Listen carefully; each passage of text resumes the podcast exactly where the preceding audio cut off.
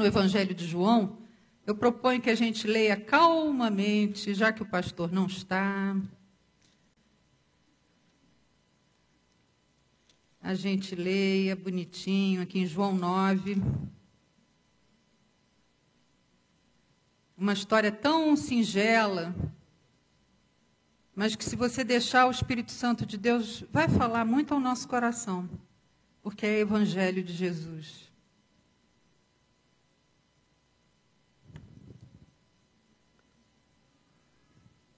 Senhor, nós te agradecemos pela tua presença aqui conosco.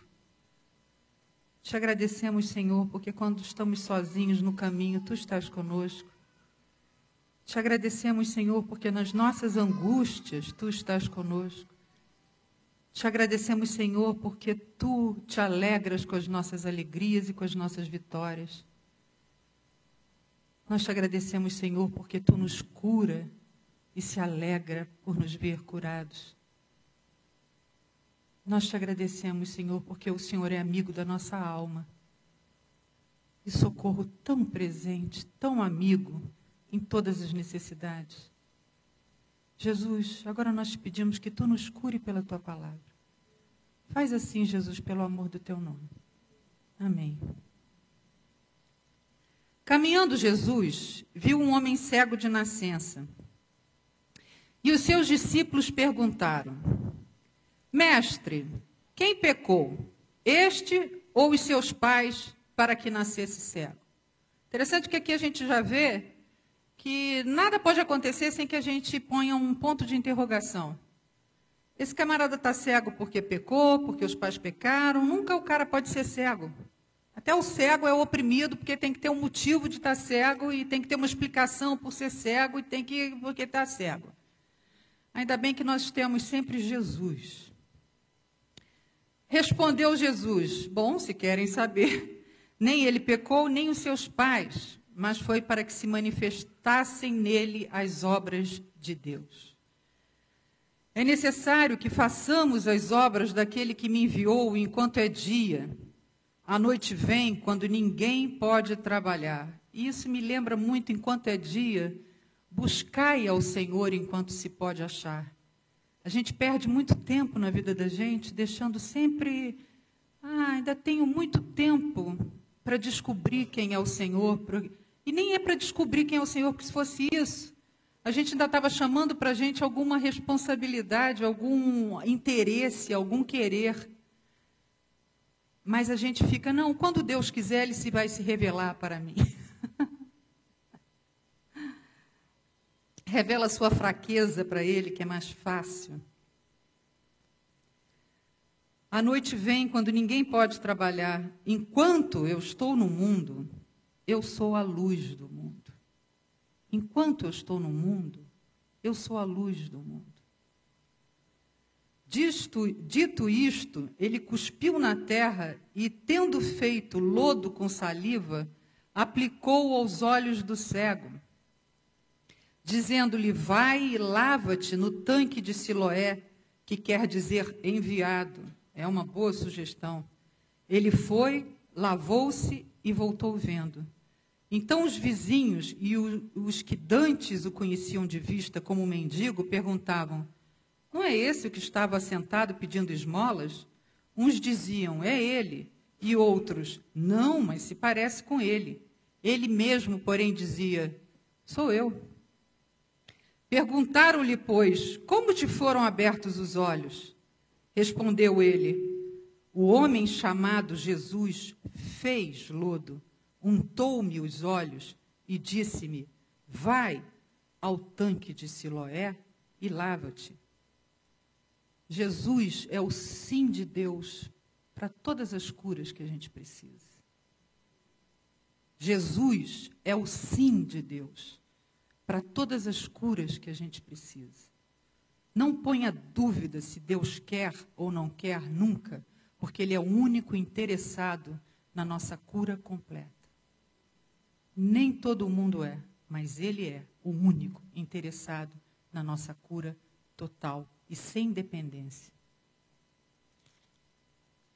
Então fui, lavei-me e estou vendo.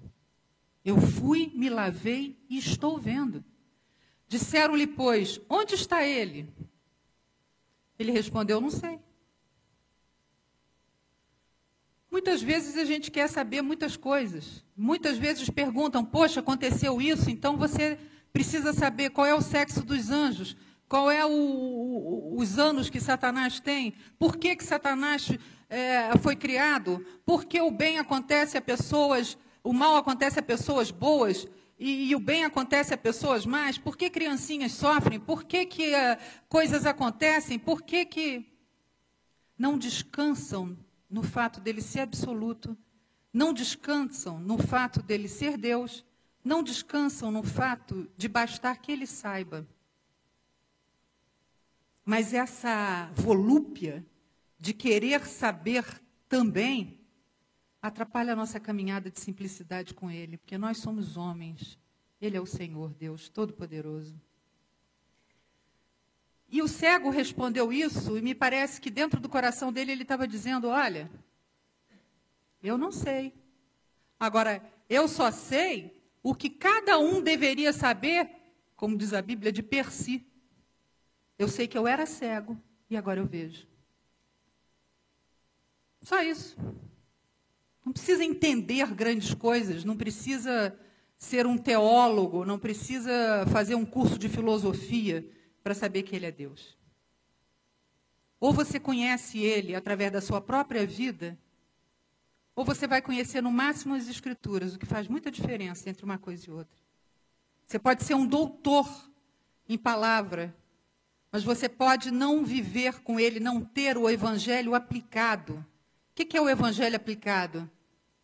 É você caminhando todos os dias com Jesus na tua vida, fazendo a curva com Jesus, deitando com ele, levantando com ele, expondo você para ele. Isso é que vale. Levaram, pois, os fariseus o que dantes fora cego. E era sábado o dia em que Jesus fez o lodo e lhe abriu os olhos. Era sábado. Sábado, vocês sabem que não pode. Então os fariseus, por sua vez, lhe perguntaram como chegar a ver. Aí já estava aquela assembleia reunida para saber se podia, se eles iam validar o milagre ou se eles não iriam validar o milagre. Você está esperando que validem alguma coisa? Validem a sua fé? Você está esperando que gente de carteirinha valide a sua fé no Evangelho?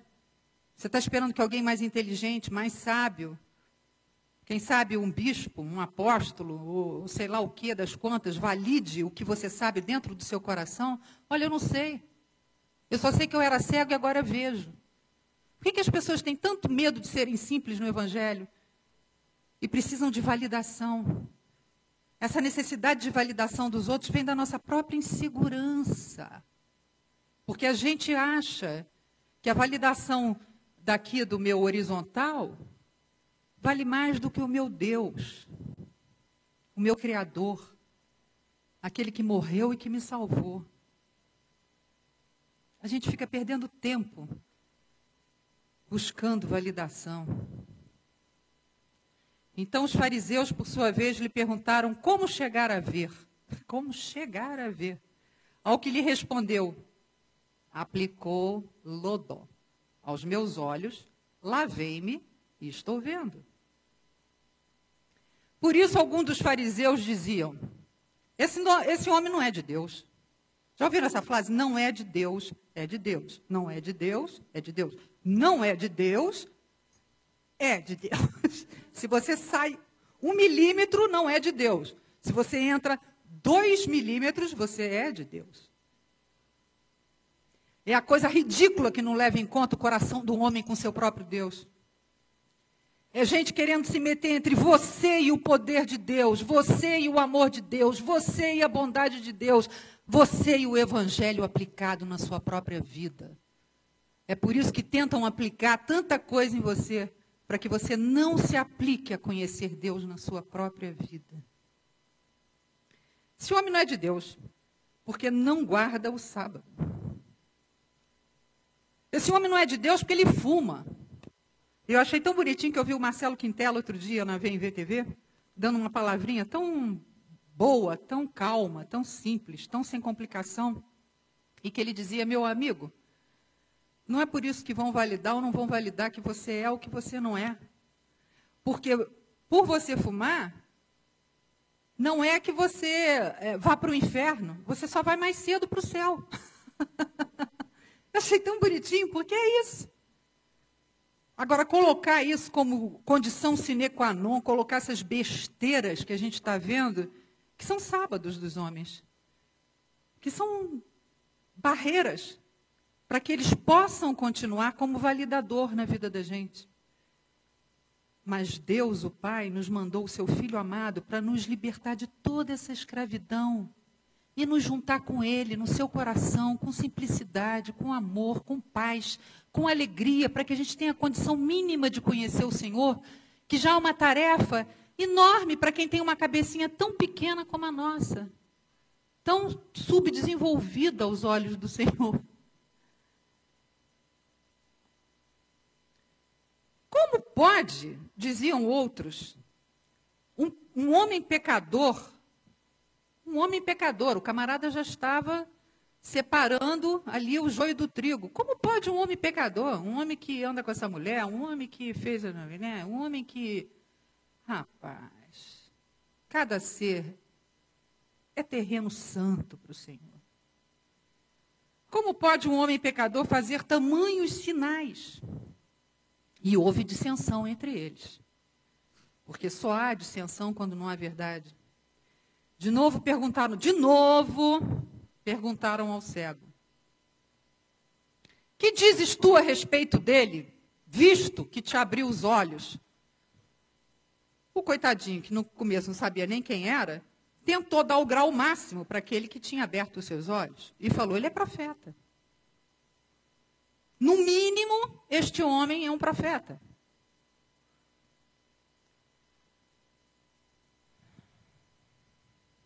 Que é profeta, respondeu ele. Não acreditaram os judeus que ele fora cego. Olha, vai olhando o desenvolvimento das competições no coração dos homens, das invejas, dos ciúmes, das comparações, do medo de perder a posição, do, me do medo de se contradizer, do medo de, de ser é, questionado, do medo de não ser mais acreditado, do medo de perder o seu status. Aí, já descreem do próprio milagre. Não podendo acabar com o homem, querem acabar com o milagre. Não acreditaram os judeus que ele fora cego e que agora via, enquanto não chamaram os pais. E os interrogaram: É esse o vosso filho? Que, de quem dizeis que nasceu cego? Como, pois, vê agora? Não acreditaram que Jesus chegou, jogou aquilo que pertencia à sua boca no chão contaminado, na terra, e misturou o que sai da boca dele com a terra. Isso cura. Misture-se com Jesus, você, e veja o resultado por você mesmo. Fez lodo. Ele faz essa liga. Então os pais responderam: Olha, sabemos que esse é nosso filho, o mínimo. As mães aqui é que sabem como é que uma mãe pode responder assim acerca de seu próprio filho? Chegasse meu filho aqui, minha, minha filhinha, meu filhinho. Ó, sabemos que ele é filho. E que nasceu cego. Mas não sabemos como vê agora. Não, não sabemos. Ou quem lhe abriu os olhos, também não sabemos. Perguntai a ele, idade ele tem, falará de si mesmo. Isso disseram seus pais, por quê? Por que, que disseram seus pais isso? Porque estavam aonde? Porque estavam numa igreja, onde o bispo chamou eles na frente da igreja, botou a faquinha no pescoço deles e disse: Olha lá, vê lá o que, que você vai dizer a respeito disso. Porque vocês, a posição de vocês aqui pode não ficar muito boa. É óbvio que eles se sentiram assim. pressionados. A pressão da religião, a pressão da igreja, foi mais forte do que a gratidão de o filho estar tá enxergando. Olha que sério. A pressão dos homens sobre nós, às vezes, é a gente deixa que seja maior do que a própria gratidão daquilo que Deus está fazendo como libertação no nosso coração. É uma estupidez nossa, enorme. E hoje está na hora de se liberar totalmente disso, porque não há nenhum mediador entre Deus e os homens, nenhum a não ser Jesus Cristo, o homem.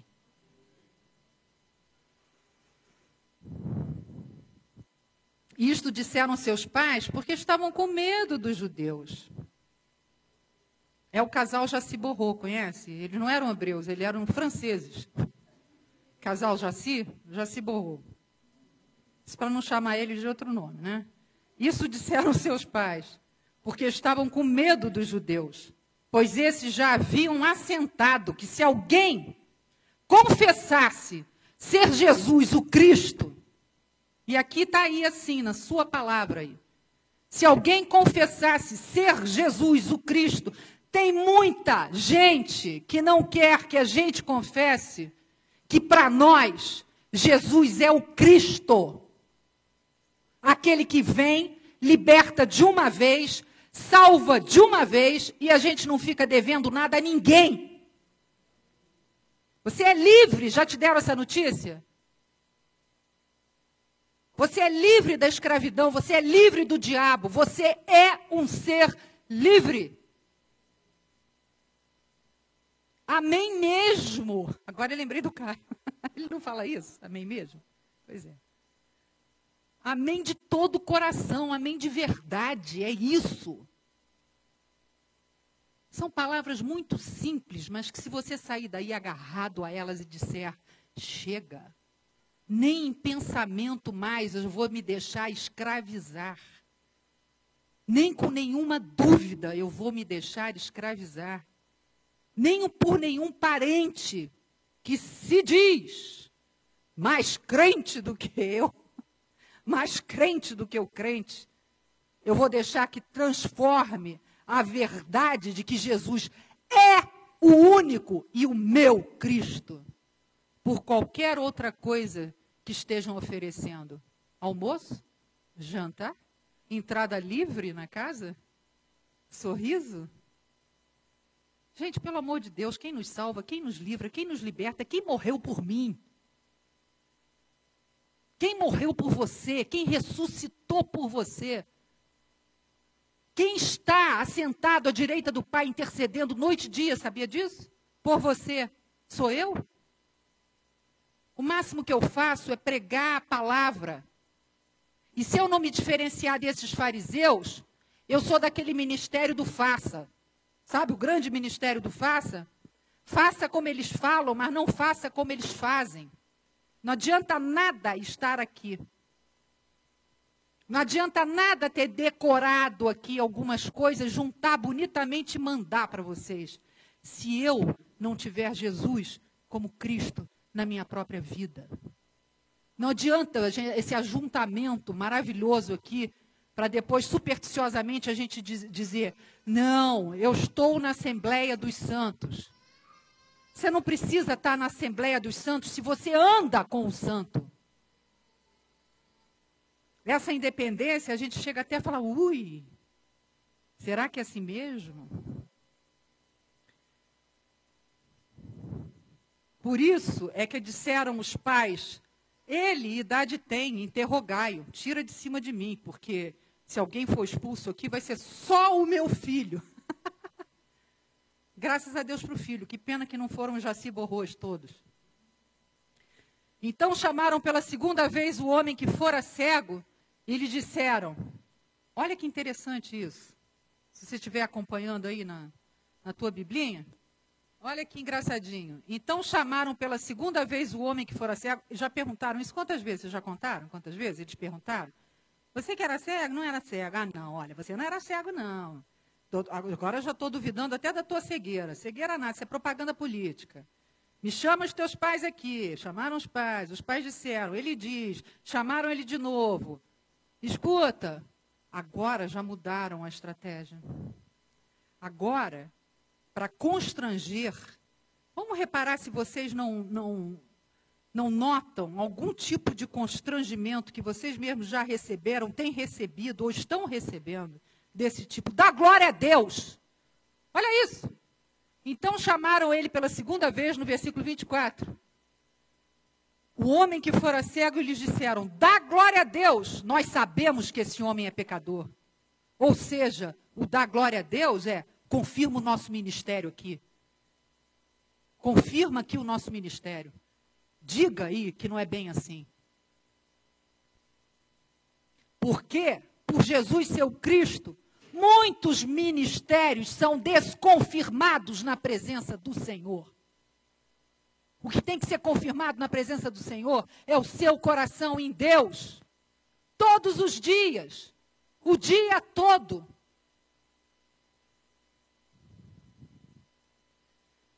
Dá glória a Deus nós sabemos que esse homem é pecador. E ele retrucou. Gente, não dá para dizer que esse homem é pecador.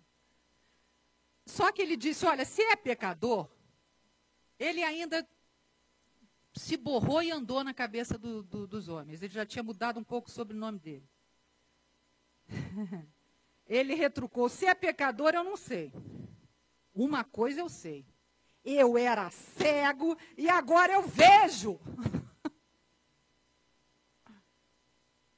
Só isso. Eu era assim, ó, de alma. Agora eu tô, tô normal. Ainda tem muita coisa para consertar, mas eu já consigo ver qual é o defeito e eu já consigo ver que esse defeito para ele não é coisa nenhuma e que à medida que eu for andando com ele, eu vou me desentortando.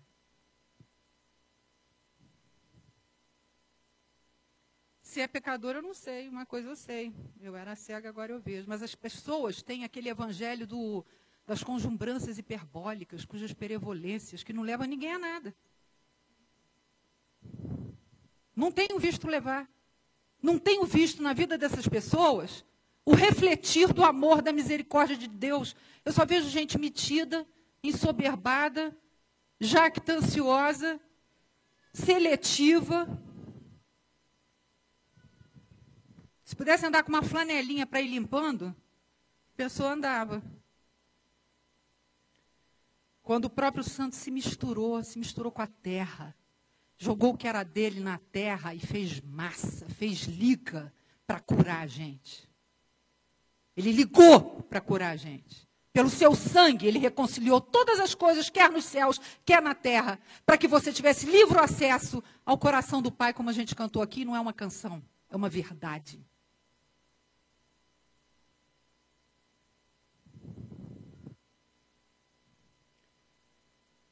Perguntaram-lhe, pois, que te fez ele? Como? Como? Como é o caramba, meu filho? Vai perguntar como é outro lugar, me deixa, me esquece. Mas o cara era mais educado do que eu. Como te abriu os olhos? De novo, como te abriu os olhos? E ele lhes respondeu: Já vou-lo disse, e não atendestes. Eu já diria logo: olha, meu filho, quem beijou, beijou, quem não beijou, não beija mais. Mas o camarinha era de uma paciência. Por que quereis ouvir outra vez? Ele disse. Porventura quereis vós também tornar-vos seus discípulos? Pegou na veinha dos caras. Pegou na veia dos cabras. Os caras queriam fazer aquele distanciamento. Fala da glória a Deus, confirma o nosso ministério. E o cara falou: por que vocês estão querendo ouvir tanto? Vocês estão afim de virar discípulo deles, hein? Caio conhece essa história bem.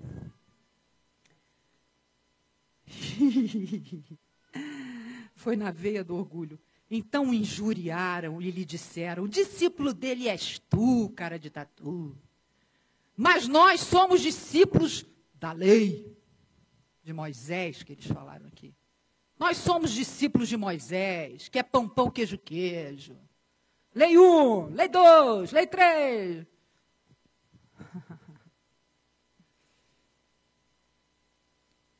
Sabemos que Deus falou a Moisés. Nós temos um santo para segurar. Mas este nem sabemos de onde é. Respondeu-lhes o homem: Nisto é de estranhar. Agora o cara já estava tão à vontade com a liberdade que Jesus tinha dado para ele. Oh, rapaz, isso é de estranhar. Você só tem essa postura na frente de fariseu que deixa qualquer um desconfortável, porque fariseu é típico, é traje típico de miss fariseu é deixar o cabra desconfortável, se sentindo pior dos pecadores. E quem, quem é de Jesus sabe que não precisa de traje típico para a gente saber que nós somos os piores dos pecadores.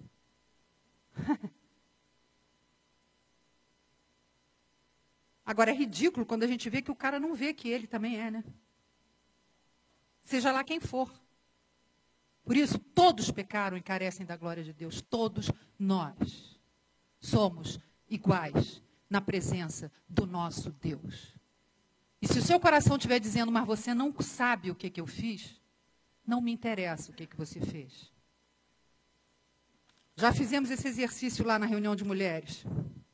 Botamos todos os nossos pecados numa vasilha, juntamente iguais, depois cada um pegou um. Para Deus tanto faz, qual é o meu qual é o teu. A gente carece dele, da glória dele, do perdão dele. Você crê nisso? Para Deus, meu filho, tanto faz qual é o meu e qual é o teu. O importante é que ele morreu pelo nosso. Mas tem muita gente que não quer embarrera essa boa nova entre Deus e os homens, que é Jesus Cristo. Por isso que a maior missão do diabo não é fazer uma nova religião, é mascarar quem é Jesus Cristo é vestir Jesus Cristo de uma coisa não palatável. É vestir Jesus Cristo de desconforto. É vestir Jesus Cristo de acusador. Ele diz: Eu não vim para condenar os homens, eu vim para salvá-los. Por isso, quem se julga não é julgado. Porque a primeira coisa que esse cego viu é quem ele era. E depois a gente vai ver isso, já está chegando lá.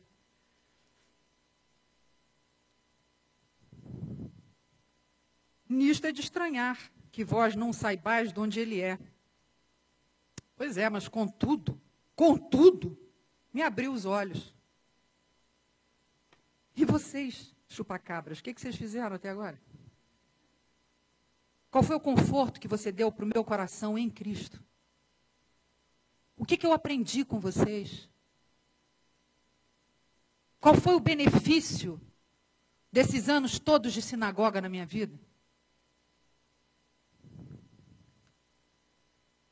Contudo, me abriu os olhos. Saber, e isto, o camarada já tinha virado aí sem sentir. Não só ele tinha sido curado dos olhos, mas da língua também, porque o cara virou um pregador nato aqui. Olha só o discurso do cara. Nisto é de estranhar que vocês não saibais de onde ele é, contudo me abriu os olhos. Sabemos que Deus não atende a pecadores, o cara mandou ver. Mas pelo contrário, se alguém teme a Deus e pratica, teme praticar é a mesma coisa, você vê aí na mesma frase, teme e pratica. Porque temor não é medo, é reconhecimento de quem é. Se eu reconheço quem Jesus é, eu pratico as coisas que ele diz. Porque de um conhecimento a outro eu vou maturando a minha intimidade com Ele.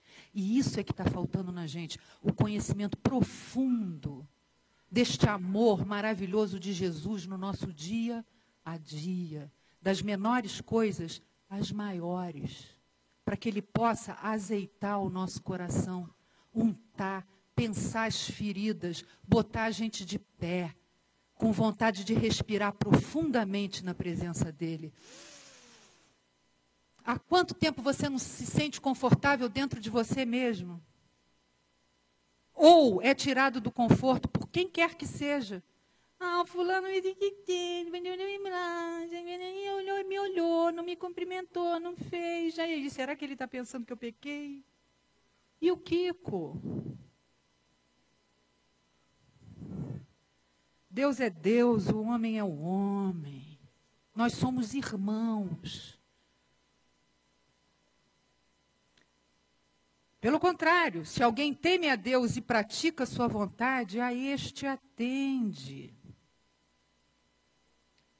Desde que há mundo, jamais se ouviu que alguém tenha aberto os olhos a um cego de nascença. Se este homem não fosse de Deus, nada poderia ter feito. Eu era cego e agora vejo. Eu era escravo, agora eu sou livre. Eu tinha desconforto de alma, agora o que eu tenho é uma cócega do amor de Cristo dentro de mim, que, é uma alegria, um contentamento, que gera vontade de viver e de contar isso para mais, mais e mais pessoas. É só isso que é ser pregador, nada mais é do que isso. Simples assim. Se esse homem não fosse de Deus, nada poderia ter feito. Mas eles retrucaram. Tu é nascido todo em pecado e nos ensina a nós e o expulsaram. E o expulsaram.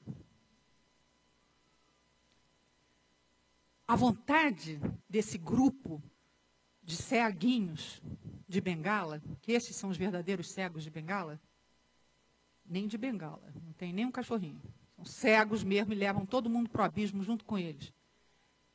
É que na hora em que eles escutam a palavra, a verdade ela não pode ser confrontada. Ela pode ser desprezada. Por mais que o coração do homem esteja endurecido, e por mais que a verdade seja pesada, se você jogá-la no fundo do mar, ela vem à tona, porque não se pode escondê-la, nem de um coração endurecido. Só que um coração endurecido reage a ela com raiva. E esses homens ficaram com tanta raiva de, de não pertencerem a isto que sabem que é. E ficaram com tanta raiva porque teriam que abrir mão de um monte de coisas que sabem que não é. Mas aonde eles se firmam. Tem gente que se firma no que não é, mas não abre mão do que não é. É uma coisa é, uma, é de uma excelência de burrice violenta que eles têm vontade de, de fazer com que os homens se sintam mal. Que eles sintam sensação de repúdio, de diminuição, de fraqueza. Coisa de pecador mesmo. Só que a gente não precisa deles para saber que a gente é. A gente tem um Deus que se compadece da nossa fraqueza. Nós temos um sumo sacerdote a qual a gente pode chegar e falar: Jesus, eu estou ficando livre disso. Preciso disso, disso, disso, disso e disso, mas eu estou ficando livre disso. É uma alegria. É uma alegria a gente se ver liberto a cada dia, a cada dia, mais e mais, mais e mais. Com todo conforto de coração. Com todo conforto de alma. Podendo se abrir para as pessoas sem medo de contágio.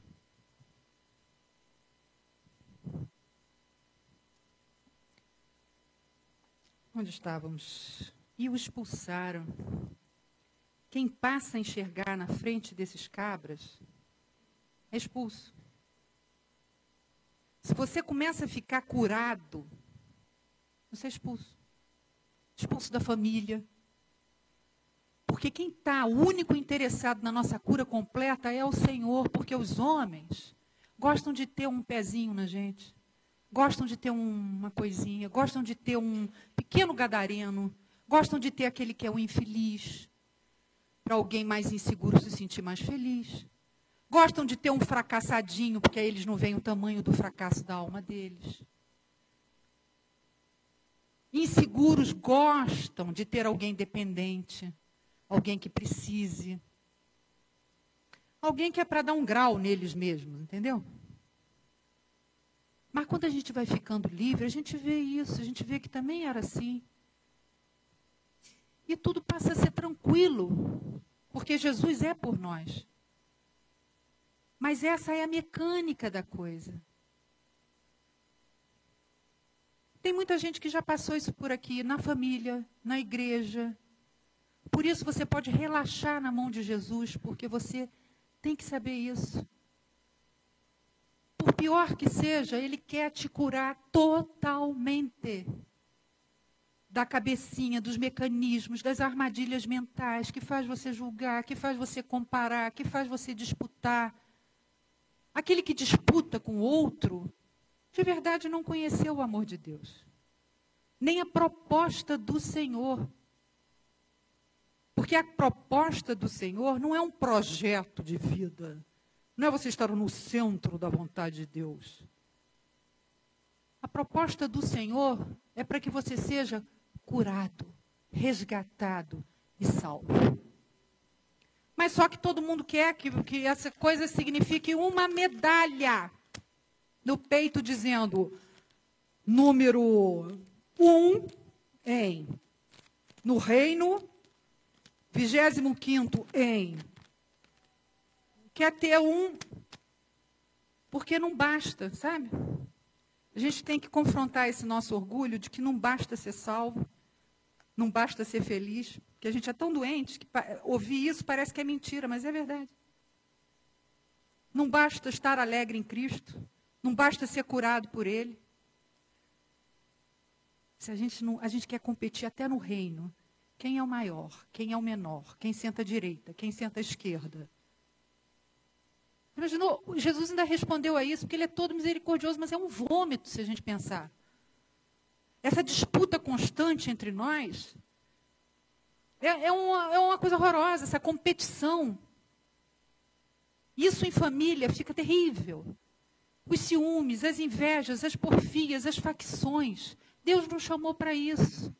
Aí quando um camarada começa a enxergar e começa a ser curado a ponto de ver isso, na sua família, na sua igreja, na sua... ele começa a ser desprezado, a ser rejeitado, para se sentir mal, para falar assim, epa, peraí, olha só, ninguém está te aprovando, ninguém está validando esse teu comportamento aqui, não. E o camarada só voltou a ver. Só está enxergando. A gente não gosta muito de quem enxerga. É claro que nós não enxergamos para ver o cisco que está no olho do outro, antes de ver a trave que está no, no nosso.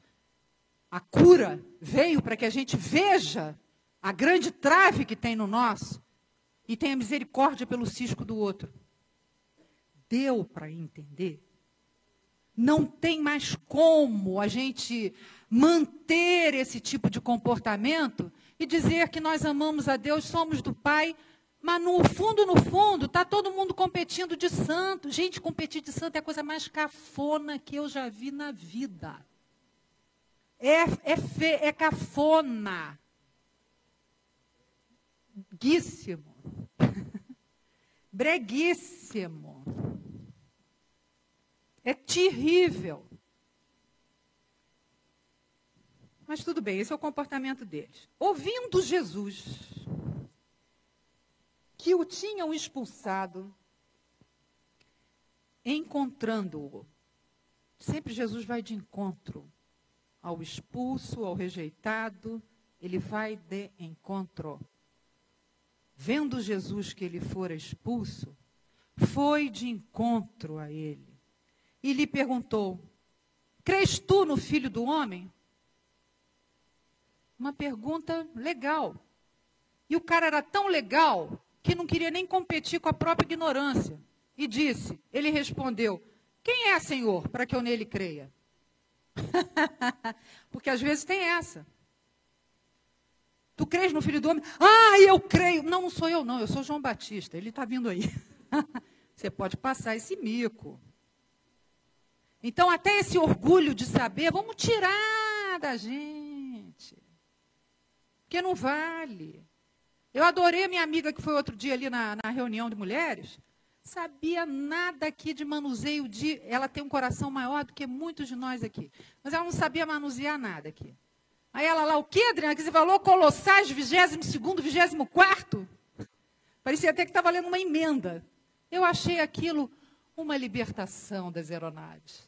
Achei ótimo, me divirto até hoje com Colossais. Colossais, 22 segundo, 24.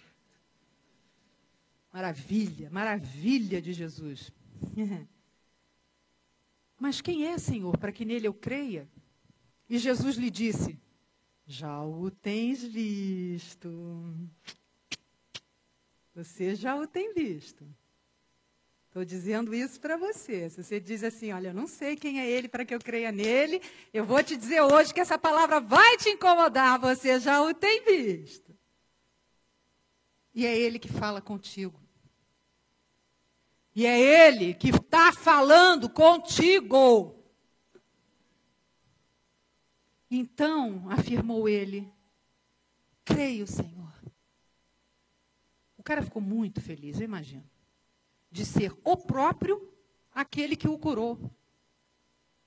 Olha que barato. Não mandou a Nossa Senhora, não mandou a Aparecida, não mandou Pedro, não mandou sei lá quem, não mandou o Papa, esse que foi beatificado agora, não mandou.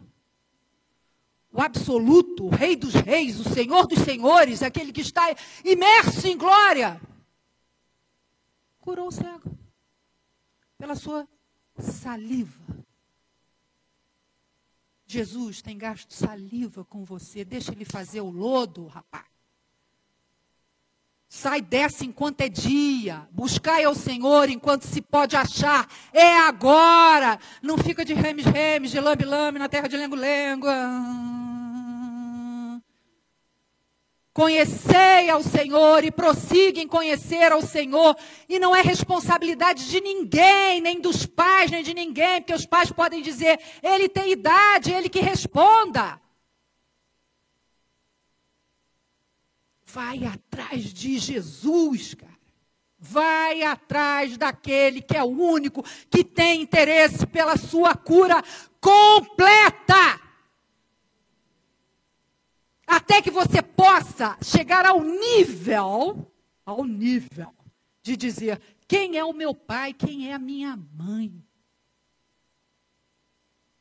Senão aquele que faz a vontade de Deus.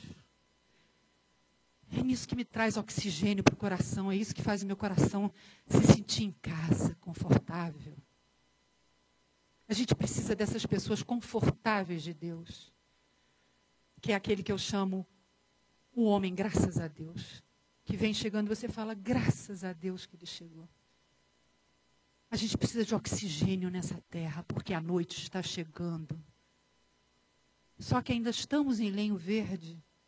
Ainda dá tempo de semearmos e de plantarmos mais oxigênio para a alma e para o espírito.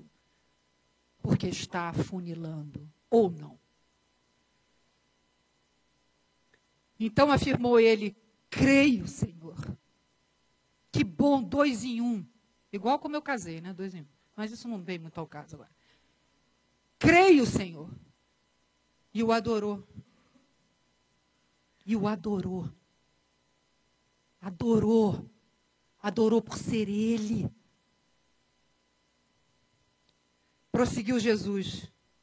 Aí é que está a nossa conversa de hoje. Prosseguiu Jesus. Eu vim a este mundo para juízo. Você, mas pelo amor de Deus, decide. Você não veio para salvar, você não veio para condenar, veio para salvar. Sim, mas quando eu curo, a pessoa se enxerga, a pessoa mesmo se vê. E a cura está em me querer. Você pode, tirando a cafonagem da coisa, você pode só repetir isso. A cura está em querer Jesus. A cura está em querer Jesus. Simples. Completamente simples.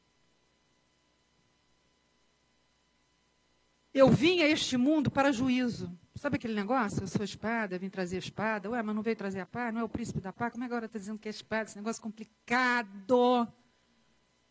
Não é. A espada é para esse tipo de espírito que não quer, porque prefere ser nada no inferno do que ser alguma coisa em Deus. Eu vim a este mundo para juízo.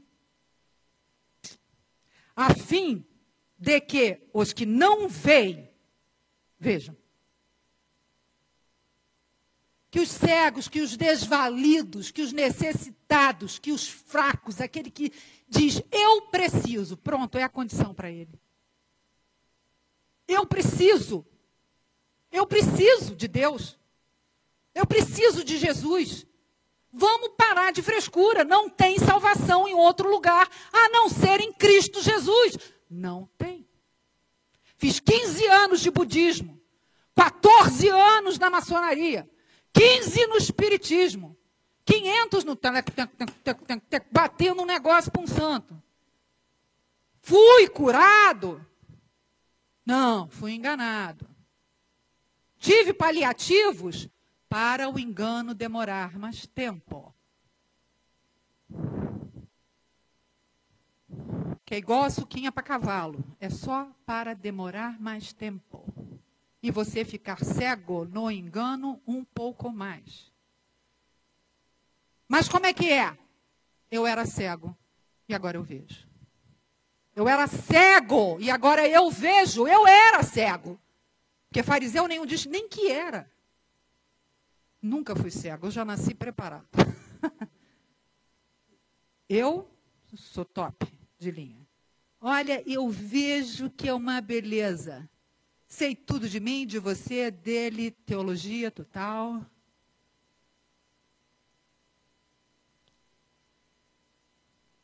A fim de que os que não veem, vejam, porque nisso, aí, aí você pensa, e os que veem se tornem cegos. Ué, Senhor, então que história é essa? O Senhor veio cobrir um santo para descobrir outro? Só vai trocar? Os que não eram cegos veem, o que vem não eram cegos. É isso que você pensa do Evangelho?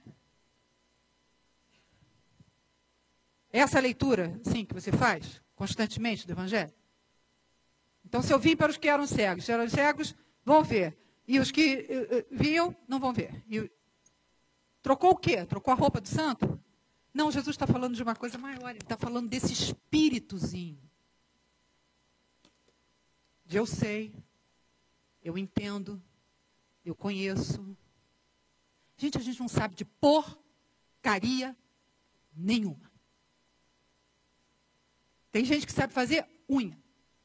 Tem gente que sabe operar apêndice. Tem gente que sabe fazer um ovo. Tem gente que sabe fazer dois ovos. Mas vai curar a angústia do coração e salvar a sua alma.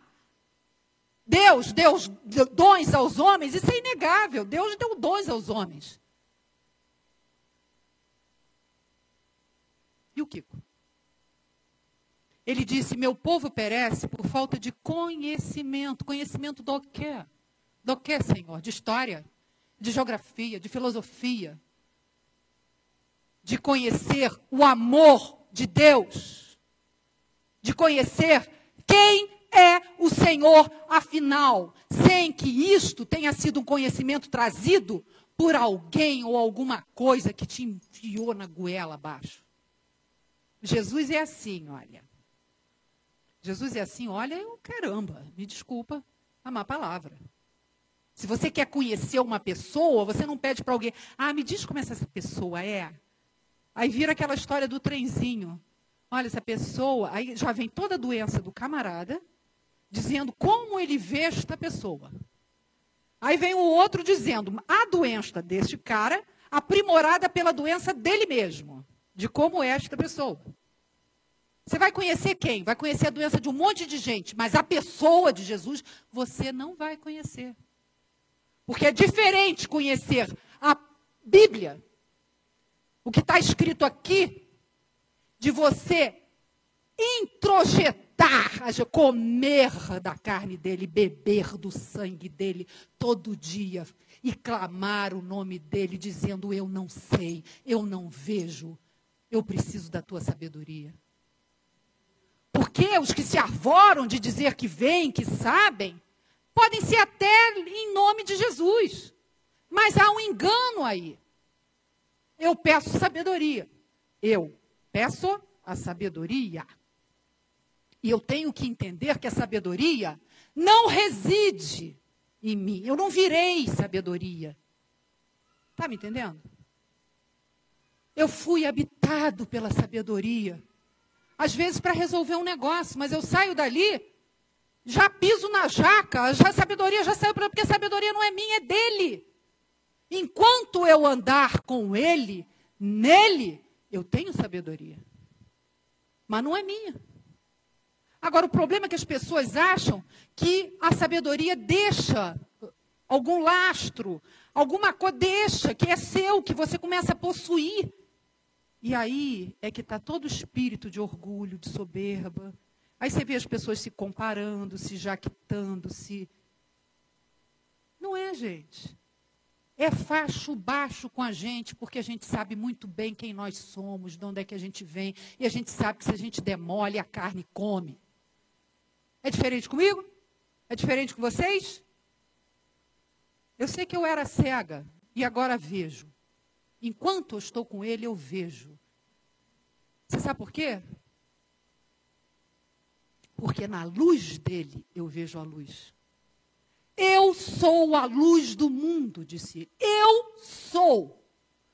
Não é tu és, ele é, nós somos, eles sois. Não é a conjugação do verbo luz. Nem da sabedoria. Você ora, Deus te dá sabedoria. É claro que pela vontade de você fazer a vontade dele, a sabedoria permanece em você. Mas porque você está com ele. Mas você não pode dizer, este conhecimento de Deus é meu.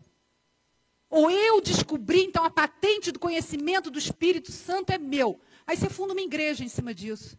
Aí fica todo mundo assim, ó.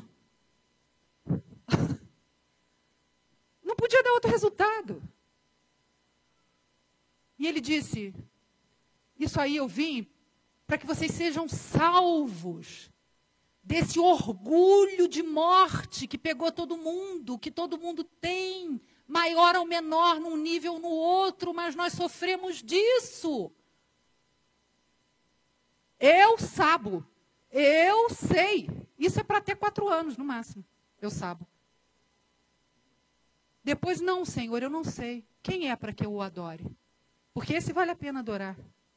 Senão você pode estar adorando João Batista. E nem João Batista queria isso. Ele diz, olha, não sou eu não, rapaz. Eu só faço, só falo o que ele mandou falar. Mas eis que vem aí um que eu não sou digno nem de desatar as sandálias. Jesus veio para nos dignificar, mas isso não quer dizer ensoberbecer. Como eu gosto muito, porque eu adoro essa palavra, jactância. adoro. A gente sofre de jactância crônica. Está na Jaque hoje? Meu irmão, é, a gente fica cansado de ver a postura das pessoas. Depois de um tempão de evangelho, a pessoa ainda está na Jaque. Então não conheceu nada, está na Jaque. Você é de que igreja? Da Jaque. Não é da Juque, da Joque. Da Jaque, Jactâncias. Jaque do Senhor. Agora imagina se combina. Jaque logo do Senhor. Misericórdia, meu irmãozinho, assim não dá. A fim de que os que não veem, vejam. E os que veem, se tornem cegos, porque não é nem ele que faz, é essa visão noturna. Por isso que a palavra diz: olha, cuidado para que a luz que você de, é, diz que tem não seja trevas. Porque esses camaradas todos aqui achavam que eram superiores, que vinham, que eram os escolhidos, que eram os separados, que eram os judeuzinhos muito legaisinhos, muito santificadozinhos. E que aquele cara era cego, pecador, mulambento e queriam tirar o ministério deles. Porque ninguém quer gente curada. É uma coisa impressionante. Começa pela nossa família. Você não pode nem ser bom, não tem ninguém, mas você não pode nem querer exercitar o bem para as pessoas, porque você é mal visto. E essa segurança que Deus vai trazendo por causa da cura dele, porque você entende o mecanismo humano. Mais ou menos, e você entende o mecanismo humano, não é porque você está julgando os outros, não. Você entende o mecanismo humano por você, pelo seu próprio eu. Entendeu? Então não tem glória nisso. É só um querer caminhar com Cristo. O resto é da Jaque. E os que vêm se tornem cegos. Alguns dentre os fariseus que estavam perto dele perguntaram-lhe: Acaso também nós somos cegos? Ah, para quem se dirigiu a essa turma nesse momento? Mas aqui tem uma grande coisa.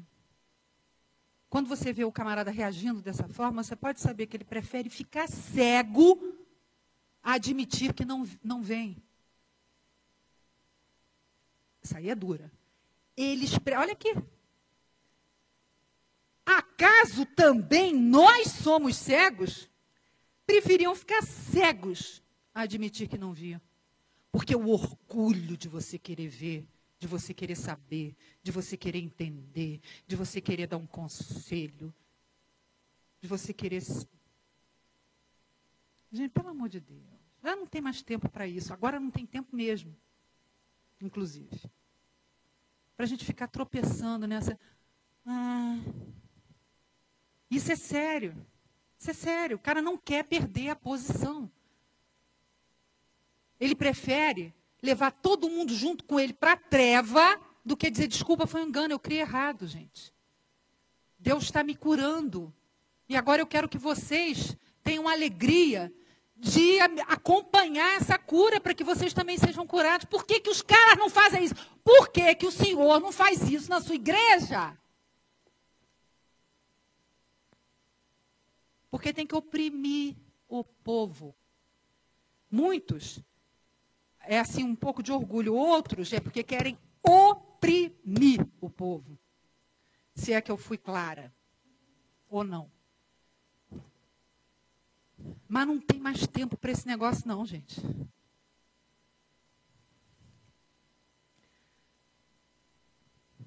Acaso também nós somos cegos? Respondeu-lhe Jesus: Se fosseis cegos, não terias pecado. Mas por que vocês dizem agora? Eu vejo, subsiste o vosso pecado. Porque vocês não querem perder a posição, não querem perder a grana, Agora, buscai ao Senhor enquanto se pode achar. Porque não tem mais tempo para brincar com o povo de Deus, nem com aqueles que ele derramou o seu sangue para salvar. Não tem mais tempo para brincar com a alma da gente. E se eles ainda acham que podem brincar com a alma da gente, você tem que dizer não. Com a minha não. Eu vou prosseguir em conhecer o Senhor. E ninguém vai me tirar dessa, nem o pastor Caio. Amém, igreja? Imagina. Isso foi o auge, né? Que eu fui para. Entendeu, né? Nós vemos, subsiste o vosso pecado. Fica na dependência do Senhor e vê como você vai sendo curado, curado, curado, curado, curado, curado, curado, curado.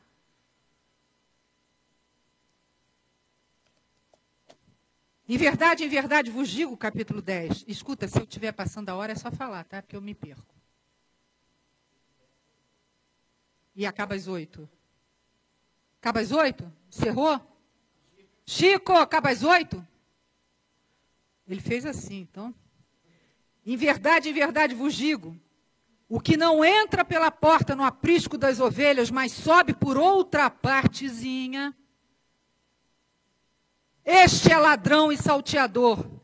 Aquele, porém, que entra pela porta, este é o pastor das ovelhas. Aquele que entra pela única porta é pastor de ovelha. Agora vamos dar uma, uma virada aqui, entendeu? Vamos fazer a curva aqui. Seca, meca. Depois vamos para Cafarnaum. Rapaz, desconfia, né?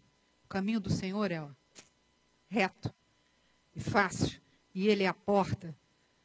Aquele, porém, que entra pela porta, esse é o pastor das ovelhas. Para este, o porteiro abre, as ovelhas ouvem, ouvem, quer dizer, reconhecem a sua voz.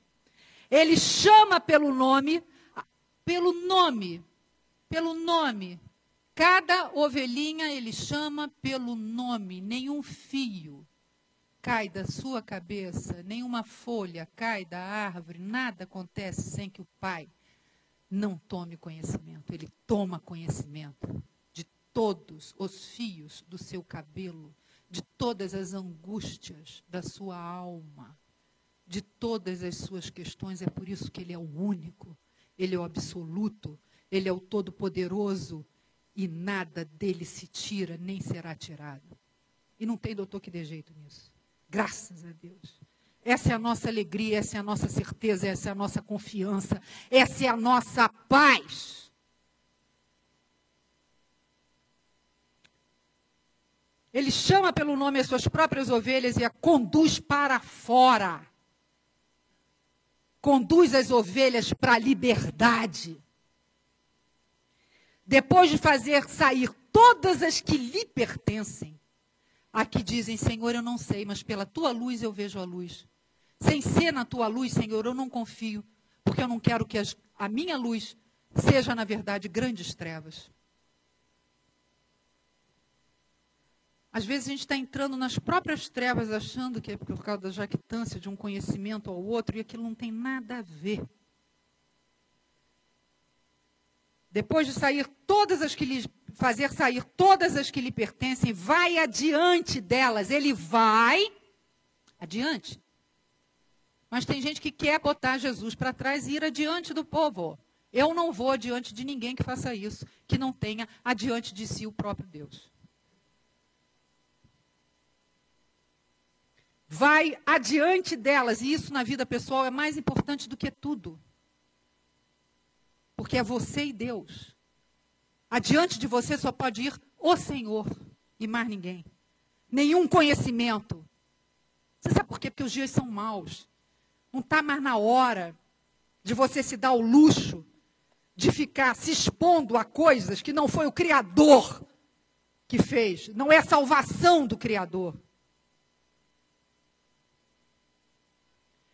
Elas o seguem, elas o seguem porque reconhecem a sua voz. Que voz que você tem reconhecido? A do fulaninho que disse que Jesus é assim, assim, assim, que depois pregou para um outro, e esse aprendeu do outro que disse que Jesus é assim. Quando ele falar, você vai falar, pelo amor de Deus, eu não tô, não entra porque não reconhece a voz. Agora, quando Jesus fala, quem é Senhor, para que eu creia nele? Você já tem visto. Foi, sou eu que te curei. Eu creio, Senhor reconhece a voz do seu Salvador. Agora, como é que você tem conhecido a Jesus? Pergunta isso, olha de que forma eu tenho conhecido a Jesus. É na aplicação do meu dia a dia, é, é no envolvimento do meu coração com o Evangelho. É fazendo lodo, é juntando o que sai da boca de Deus com a minha própria terra. É aí que eu tenho me curado? Ou eu tenho me curado no pseudo-conhecimento do Baryshnikov. A fé vem pelo ouvir e ouvir a palavra de Deus. A fé vem pelo ouvir. A fé vem pelo conhecer e o conhecer a Deus. Quanto mais você conhece a Deus e quem Ele é e a pessoa de Jesus Cristo, isso vai te fortalecendo que ninguém te tira da mão dele. Você só responde à voz dele. E você tem um discernimento que tem um lastro que quem valida é Jesus Cristo, Senhor. Mais ninguém. Mas de modo nenhum seguirão o estranho. Você está indo para lá, você está indo para cá, mas a sua alma ainda está assim, ó, flutuando sem uma coluna vertebral, sem, sem você saber o porquê das coisas. Você está angustiado porque você está com a alma. Né? Não tinha aquele negócio da Odisseia? Como é que é aquela música da Odisseia, Odisseia no espaço? Não tem, não tem sensação para a alma pior do que essa de você ficar vagando no universo, ao sabor de tudo quanto é tipo de besteira não conhecem a voz dos estranhos, fugirão dele, porque não conhecem a voz dos estranhos. Você já tem a capacidade de fugir da voz do estranho? Pergunte-se, ou você ainda pode ser emaranhado por doutrinas, por filosofias, por religiões. Você ainda pode relativizar a cruz de Cristo por alguma coisa que te apresentem? Jesus lhe propôs essa parábola, mas eles não compreenderam o sentido daquilo que lhes falava. Jesus, pois, lhes afirmou de novo: Em verdade, em verdade vos digo, eu sou a porta das ovelhas. Todos quantos vieram antes de mim são ladrões e salteadores, mas as ovelhas não lhe deram ouvido. Quantas vezes você já deu ouvido a esses ladrões?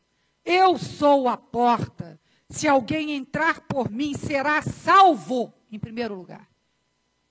Salvo, curado das suas doenças, salvo da, das trevas, salvo da escravidão, salvo do império das trevas e do inimigo das nossas almas, salvo, libertaço. Entrará, depois de salvo, ele pode entrar, sair e achar pastagem. Depois de salvo. Tem muita gente que quer entrar, sair, achar pastagem sem, sem, sem saber de onde vem a salvação. Sem conhecer a voz do pastor, se ferra. O ladrão vem somente para roubar, matar e destruir. Eu vim para que tenham vida. Vida não é qualidade, é uma qualidade de existência que a gente ainda não conhece a vida em abundância. É apesar de. Todo mundo pensa que vida em abundância é aquela besteirada. Eu não vou nem repetir aqui, porque, olha, é um cansaço tão grande. Que eu não vou repetir.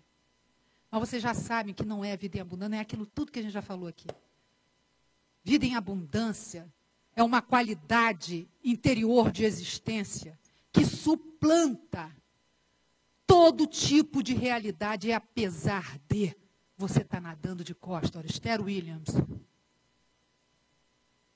abundância de vida. Isso você tem experimentado? Qual é o benefício que você pode dizer que já tem em Jesus de tantos, desculpa a palavra, sentar o bumbum nessas cadeiras confortabilíssimas? Eu sou o bom pastor, o único que tem interesse na sua cura completa. O bom pastor, por isso, para que você seja curado, liberto, dá a vida por você. Já deu a vida por você. O mercenário que não é pastor, a quem não pertencem as ovelhas, a quem não pertencem nem pertencerão jamais. Vê vir o lobo, abandona as ovelhas e foge. Então o lobo as arrebata e é o que é melhor. Porque o diabo não precisa matar a gente, basta que ele nos disperse. E as dispersa, dispersa sua alma, dispersa sua mente, tira o foco da sua vida, tira a âncora da alma. Quanto tempo você já gastou disperso? Disperso. E você diz, não, são umas férias. Não é, meu amigo, porque férias a gente tira mesmo é no Senhor. Quem diz que tira umas férias do Senhor é porque não conhece o Senhor, porque as melhores férias, Bahamas, minha filha, Bahamas não é nada. Não, não conhece Jesus, está procurando alguma coisa alto, não conhece. Já está alto mesmo. É nele, é dentro dele, nele é a liberdade, nele é a alegria, nele é a verdadeira paz. Ele se compraz na paz, é porque a gente pagou para receber um conhecimento que não é o de Deus. Abandona as ovelhas, foge, então o lobo as arrebata e dispersa. Não esqueça mais desse dispersa. O mercenário foge porque é mercenário não tem cuidado nenhum com você, meu filho. Não tem mesmo. Vai chupar os teus ossos e depois cuspir fora as tuas vísceras. Assim, eu sou o bom pastor. Conheço as minhas ovelhas assim como elas me conhecem. Eu conheço, ele conhece vocês. Conhece mesmo. Vocês podem que a luz do mundo seja apagada e ninguém entre em pânico. Apaga a luz do mundo. Pá! E você anda em segurança com ele? E elas me conhecem a mim então, prossiga em conhecer o Senhor, como diz Oséias. Prossiga, prossiga, prossiga, prossiga, prossiga. Se você acha que não está pronto, traga pelo menos as suas orelhas para serem submetidas ao Evangelho da Verdade. Assim como o Pai me conhece a mim e eu conheço o Pai, eu dou a minha vida pelas ovelhas. Ainda tem outras ovelhas, não desse aprisco. E não interessa para vocês aonde é que é que elas estão, nem quem elas são. Aceitem, porque são minhas assim como vocês. Ele já estava dando um recado contra o preconceito, contra essa, contra essa igrejinha aí. Deixa para lá. Tem outras ovelhas, não desse aprisco. A mim me convém conduzir, a mim me convém conduzi-las. Ponto final. É o amor de Deus. Ou você está disputando pelo amor de Deus? Não precisa, rapaz. Olha do jeito que ele te ama. Elas ouvirão a minha voz, então haverá um rebanho e um pastor. Por isso o Pai me ama, porque eu dou a minha vida para reassumir. Ninguém a tira de mim. Ninguém mais pode dizer isso a não ser Jesus. Por que você está apelando para César, rapaz? Por que tantos apelos para César ainda, se você já conhece a Jesus? Você já o tem visto. Ninguém a tira de mim, pelo contrário, eu espontaneamente a dou. Eu tenho autoridade para entregar e também para reavê-la. Este mandato eu recebi do meu Pai. E eu anuncio para vocês hoje. Que o Senhor Jesus Cristo abrace o coração de vocês e vocês se sintam abraçados. Que Jesus Cristo tire a angústia de vocês e vocês se sintam alegres nele. Que Jesus Cristo tome vocês nos braços e vocês não saiam mais. Que seja assim em nome de Jesus e até o nosso lugarzinho, onde ninguém nos tira e a gente vai poder se congregar mais e mais e ter mais intimidade entre nós e não errar o caminho. Em nome de Jesus, nos dois sentidos. Peguem o endereço, tá bom? E um beijo no coração de vocês. Obrigada.